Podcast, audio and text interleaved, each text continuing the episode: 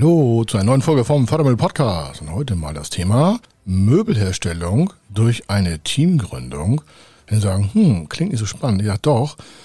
Mal durch die Bedingungen der Gründung durchgelaufen und wie sich im Team etwas zu finden ist und daraus eine Finanzierung zu bauen für ein Produkt individueller Möbelherstellung. Das ist unser Praxisfall, das man begleitet. Das war super, super schön, weil es mal wieder zeigt, die richtigen Leute an den richtigen Stellen mit der richtigen Motivation und auch den Willen, das umzusetzen und auch den Willen, sich in der Fördermittelberatung richtig auf das Thema mal einzulassen, warum was an Fördermittel machbar ist und wie die Finanzierung dann gestaltet werden kann. Das sind die richtigen Chancen. Das sind die Macher, die die Zukunft auch dementsprechend gestalten werden. Also, das hier der Praxisfall. Wir haben das auch schon im Fernsehen veröffentlicht und wir haben das auch schon in verschiedenen anderen Sendungen mal gezeigt mit den Probanden selber. Hier jetzt der quasi Ausschnitt aus der Tonspur. Sie verpassen nichts. Warum? Alles wird gesprochen und einfach zuhören und sich mal einfach inspirieren lassen, was alles so möglich ist. Also, bis gleich. Er ist Mr. Fördermittel, Buchautor, Vortragsredner, Moderator seiner eigenen Fernsehsendung zum Thema Fördermittel und Geschäftsführer der Feder Consulting. Mit seinem Team berät er kleine, mittlere und große Unternehmen rund um die Themen Fördermittel, Fördergelder und Zuschüsse. In diesem Podcast bekommen Sie wertvolle und entscheidende Informationen, wenn es um die Themen Investitionen, Innovationen und Wachstum in Unternehmen geht. Über 25 Jahre Erfahrung, mehrfache Auszeichnungen als Fördermittelexperte, mehrere Milliarden Euro betreutes Investitionsvolumen und über 11.000 Unternehmensprojekte. Davon können Sie jetzt profitieren. Hier ist der Fördermittel-Podcast mit Kai Schimmelfeder. Nachhaltige Möbelherstellung. Also nichts aus Spanplatte und irgendwelchen zusammengeleimten Reststoffen, sondern dieses Gründerteam, von dem wir heute berichten, hat eine nachhaltige Lebensweise sich auferlegt und dementsprechend auch die eigene Produktion von Möbel vorangetrieben, um sie dann weiter über einen Online-Webshop auch zu verkaufen. Das heißt, wir reden hier von einer Gründerteameinheit, die selber Möbel herstellen will und diese über einen eigenen Webshop, Online-Shop auch dementsprechend verkaufen möchte. Und da das alles natürlich nachhaltiger sein muss, reden wir hier von mehr Arbeitszeit am Möbelstück, von hochpreisigen Rohstoffen, weil meistens ist es ja echt Holz, soll ja nichts aus dem sagen wir, industriellen Bereich verwendet werden. Und dementsprechend hast hier eine ganz andere Kostenkalkulation notwendig und auch ganz andere Risikoparameter, die wiederum mit Förderprogrammen kompensiert werden können. Warum? Das Eigenkapital dieses Gründerteams war auch noch relativ gering, lag bei ungefähr 135.000 Euro in Bezug zu einer Gesamtinvestition für Maschinenanlaufkosten und Ware von 1,2 Millionen Euro. Also ein bisschen mehr als 10 Prozent waren hier vorrätig und dementsprechend ist natürlich eine große Kapitallücke, die noch vor der ganzen Startphase geregelt werden muss, zu gestalten. Wie gesagt, wir haben hier eine Teamgründung von mehreren Leuten. In diesem Fall waren es drei Menschen, die gesagt haben, wir wollen aus unserem Angestelltenverhältnis heraus die waren schon in der Möbelherstellung und Möbelproduktion. Wir wollen aus unserer Angestelltenposition heraus ein neues Unternehmen gründen, wollen das hauptberuflich auch umsetzen und haben das auch im Konsens mit ihren Arbeitgebern dementsprechend gestaltet. Die wollten vielleicht auch nochmal später zusammenarbeiten. Und das finde ich auch mal gut so. Kommunikation ist die halbe Miete. Wer weiß, wo man sich nochmal wieder trifft. Und hier wurde im Vorfeld eine Rohplanung gemacht weil diese Menschen wussten ja auch, Mensch, welche Maschinen brauchen die? Die kannten das ja schon von ihrem Arbeitgeber. Und welches Material kriegen wir woher? Im Gegensatz zu ihrem jetzigen Arbeitgeber geht es aber hier um eher so um Einzelproduktion, also 10, 20, 30 Stück und nicht um Hunderter oder Tausender Sessel, sondern doch relativ individuell auch dementsprechend gestaltbar nach Sonderwünschen mit Biolackierung und ohne und gehobelt und alles gesetzt. Also sehr individuell, dementsprechend auch mehr Kosten pro einzelnem Möbelstück. Das heißt, hier ist erstmal sehr wichtig, dass man die Rohware, das Holz, ja auch bekommt, bevor man dementsprechend das auch in den Markt gibt als fertiges Produkt. Das heißt, hier wird Geld in die Hand genommen, um die Ware, das Holz in diesem Fall, überhaupt einzukaufen, um dann damit die Möbelherstellung aufzustellen. Das heißt, diese Möbelherstellung muss ja dementsprechend auch geplant werden. Und vor dem muss noch über eine Software das Möbelstück auch dementsprechend kalkuliert werden, berechnet werden, wie groß, wie klein, wie dick, wie dünn, wie viel Material brauche ich dafür.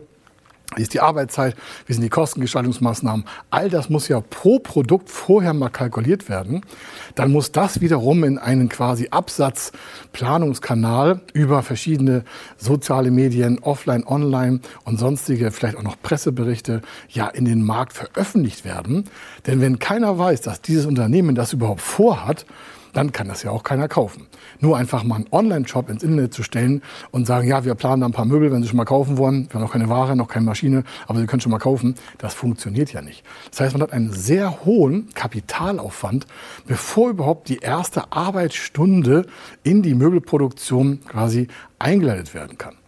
In diesem Fall haben wir einen hohen Kostenanteil an Maschinen, und einen weiteren hohen Kostenanteil bis zum Break-Even. Das ist der Punkt, wo das Unternehmen sich nach Start selber von Kosten und Umsätzen und Gewinnen tragen kann. Das heißt, diese Break-Even-Phase ist die Phase, wo Umsätze gemacht werden, aber noch nicht ausreichend genug, um Gewinne übrig zu behalten, um Gesamtkosten zu decken. Das heißt, es gewissen Monate bei manchen Unternehmen sogar Jahre, in diesem Fall ein paar Monate, hat es gebraucht, bis man über, geplant gebraucht, erstmal noch geplant, bis man aus den Umsätzen und daraus entstehenden Gewinnen auch die Kostenstruktur selber hat decken können. Und für diese Anlaufzeit, diese Break-Even-Phase, braucht es auch Geld. Und dafür gibt es Förderkreditprogramme für Liquidität. Dann gab es ein Förderkredit für das Thema der Maschineninvestition und eine Gesamtfinanzierung noch für Marketing, Werbung und sonstige Kosten, die so ein Unternehmen halt aufwirft, bis es dann selber in die Gewinnzone sich erarbeitet hat.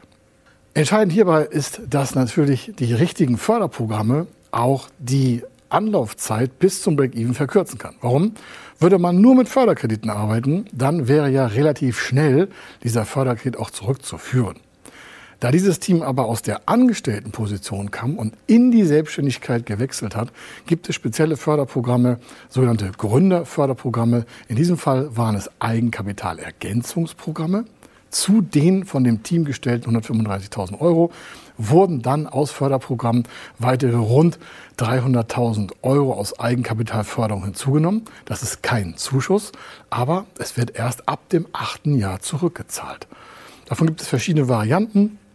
Entscheidend hierbei ist, dass natürlich erst die ersten sieben Jahre dieses Finanzmittel gar nicht getilgt wird. Das heißt, es verbleibt beim normalen Kredit ja die Tilgungsrate quartalsweise monatlich an den Kapitalgeber, Förderkreditstelle, Hausbank zurück.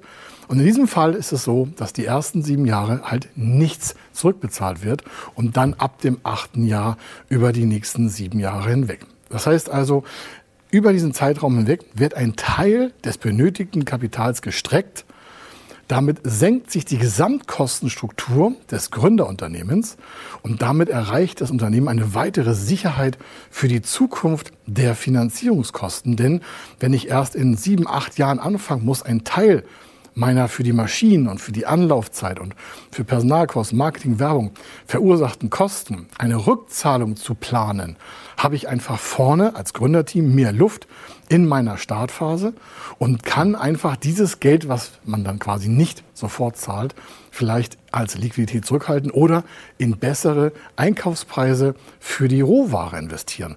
Und auch da im Einkauf liegt der Gewinn. Das heißt, je mehr ich vorne als Unternehmen an Ware ja einkaufen kann und bei gleichen Verkaufspreisen habe ich einfach eine Gewinneinheit, weil ich mehr einkaufe, bekomme ich bessere Preise und bessere Preise bei gleichem Verkaufspreis schaffen mehr Gewinn pro verkauften nachhaltigen Möbelstück. Probleme aber in solchen Start-up oder auch Gründerunternehmen sind immer das gleiche oder oftmals das gleiche. Und zwar, hier sind ja keine Vergleichswerte vorhanden. Wenn man ein Unternehmen in gleicher Position nehmen würde, das schon zehn Jahre am Markt ist, könnte es ja beweisen, ah, wir haben schon zehn Jahre Markterfahrung, wir sind schon durch verschiedene Hürden gegangen, ja, Krisen und Wandel gibt es immer, wir haben verschiedene Kalkulationen schon ausprobiert, wir wissen, wie der Webshop aufgebaut werden soll, wir kennen unsere Zielgruppe 100 Prozent genau, wir haben schon Stammkunden, die kaufen alle zwei, drei Jahre Möbel nach. Das alles ist ja beim Gründerunternehmen nicht vorhanden. Das heißt, so ein Gründerunternehmen, egal mit welcher Technik, hat ein hohes Risiko, weil es ja in einen sehr unsichtbaren Markt investiert. Das kann man zwar durch verschiedene Marktrecherchen, Analysen, Kundenbefragungen oder überhaupt Interessentenbefragungen abfedern, aber leider ist das ja keine Garantie. Und deswegen gibt es auch immer wieder Schwierigkeiten bei Banken zu sagen, ja, wir wollen hier so eine Gründerförderung haben. Und sagen, ja super, welche Sicherheiten haben Sie, wie soll das dann so mit dem Geld gehen? Und bei 1,2 Millionen Finanzbedarf, den wir ja hier in diesem Praxisfall besprechen, ist das für jede Bank nicht immer sofort einfach. Das ist auch nachvollziehbar. Warum? So eine Bank ist ja keine Risikokapitalgeber, sondern das will ja Geld gegen Geld tauschen. Das heißt, Sie bekommen Geld, kriegen da, die Bank bekommt dafür Zinsen und davon lebt ja die Bank auch. Wenn aber die Ausfallwahrscheinlichkeit von so jungen Unternehmen die ja relativ hoch ist, die ist dreimal so hoch wie bei normalen Unternehmen, die schon länger als drei Jahre am Markt sind. Weiß also die Bank vorher, okay, hier haben wir ein Unternehmen, das könnte dreimal so schnell ausfallen wie ein bestehendes Unternehmen, das länger als drei Jahre am Markt schon ist. Und diese Risiken federn auch teilweise die Förderprogramme ab. Hinzu kommt auch noch, dass dieses Unternehmen ja über einen eigenen Online-Webshop diese Möbel verkaufen wollte. Das heißt, da ist noch gar kein Kundenstamm vorhanden. Und das heißt, man kennt die Kunden noch gar nicht, die das vielleicht kaufen sollen. Man kann sich das vorstellen und man kann es auch beschreiben, für wen dieses Möbelstück ist.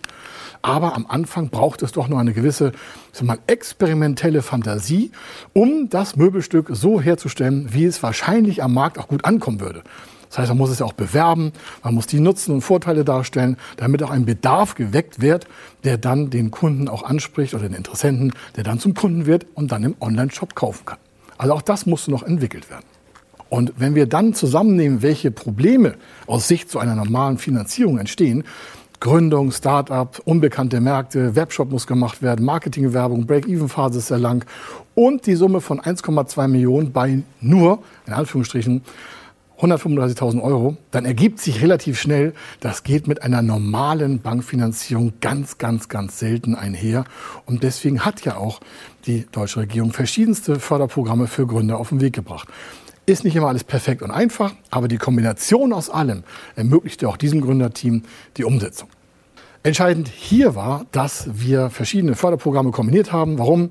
Es gibt ja Eigenkapitalförderprogramme, die das vorhandene Förderkapital aus dem Eigenbereich auch nochmal aufstocken.